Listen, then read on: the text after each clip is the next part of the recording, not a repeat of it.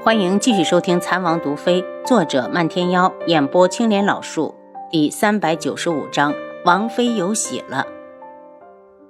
楚修尘被人拖出来，一看到飘飘，就愤怒的大叫起来：“贱人，总有一天我要你生不如死！”飘飘做出害怕的样子：“楚修尘，你恨我也没用，把你变成太监的又不是我。再说，就算有那么一天，你还行吗？”楚修尘挣扎着坐起来，舔了舔干裂的嘴唇，见旁边桌上有杯冷茶，扑过去抢到手里就喝。轩辕志厌恶地看着他，怒道：“楚修尘！”楚修尘手里的杯子啪的一声掉到地上碎了。轩辕志，你怎么在这里？他惊惧地看着他，看了眼房门的方向，估算着如何逃有多大的几率。本王如何不能在这里？轩辕志怒问楚修尘，不说话。轩辕志指了一名姑娘道：“你来说说，楚修尘为什么会在这里？是不是你们窝藏的？”不等姑娘说话，楚修尘立刻反应过来，怨毒的看了眼飘飘，抢先开口。王爷，我这一年多一直待在春风阁。春风阁背后的主人虽然是漫天妖，但是他早就和和我娘达成了协议，要保护我安全。只要救下我，以后独门就可以在赤罗国任意行事。轩辕志的目光冷下去，简直一派胡言。若是北宫紫渊有这等本事，还能被自己关在智王府这么久？再说漫天妖也只对阿楚言听计从。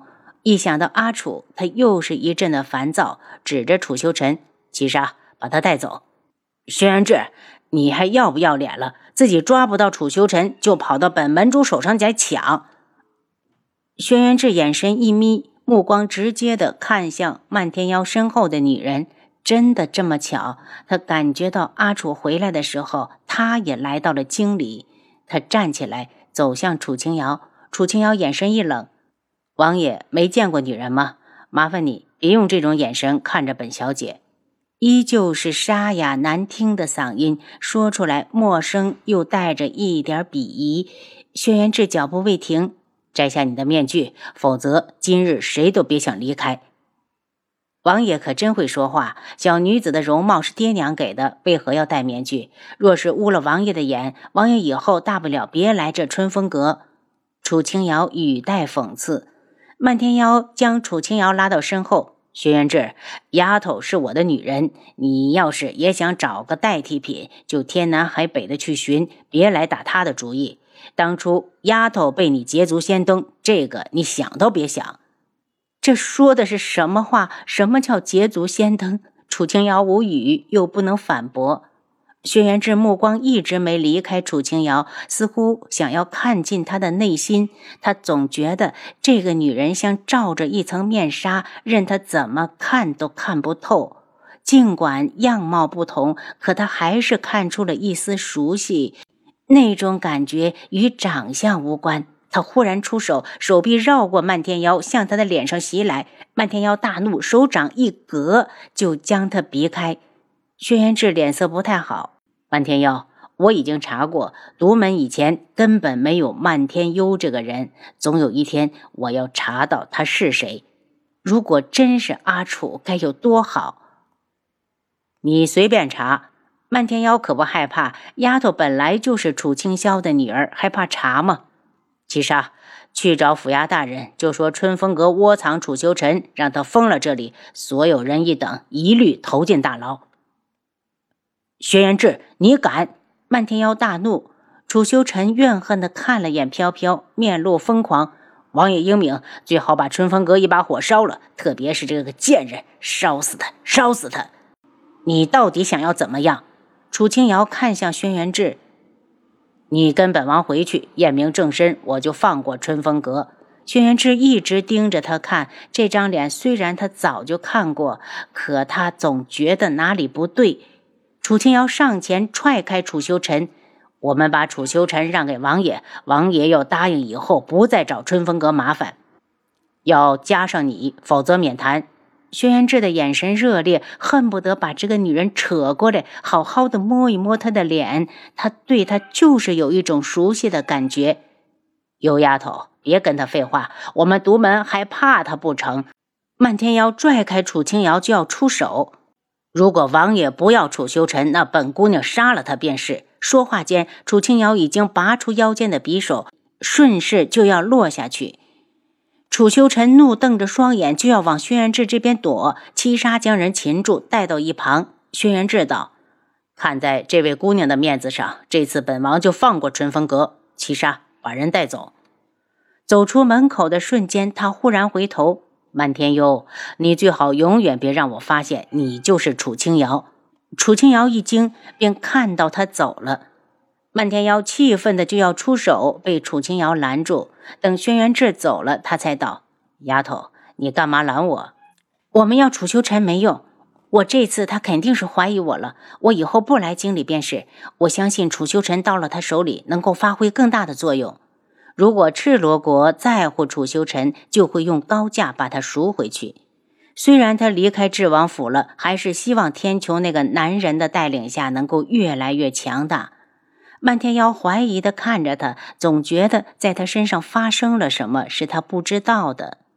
中午的时候，两人走出春风阁，去与花希墨他们会合。迎面正好碰上一辆华丽的马车，楚清瑶心神一动，车夫他认识，正是七绝。马车过去后，就听到有人道：“哎，听说智王带智王妃去见皇上了，听说王妃有喜了。”楚清瑶身子一晃，脸就没了血色。轩辕志，既然你有了其他人，还四处的找我干什么？从那个女人进王府到现在才几日啊，就连孩子都有了。还好，他坚持了本心，没迷失自己。丫头，你怎么了？漫天妖扶住他。轩辕志就是朝三暮四之辈，丫头，你离开他才是最明智的选择。在外人眼里，我只不过是找了个替代口。你看看他更速度，孩子都要生了。楚清瑶觉得眼前发晕，掐了自己一把。我们回客栈吧。或许是昨日白天睡多了，晚上没睡好，有些倦了。回到客栈后，花千颜担忧的迎上来：“姐姐，你怎么了？脸色这么不好？”“妍儿，我没事，睡一觉就好了。”他泱泱的，一点精神也没有。花千颜把他送回屋里，替他盖好了被子，出来，关上房门的那一刻，楚清瑶泪如雨下。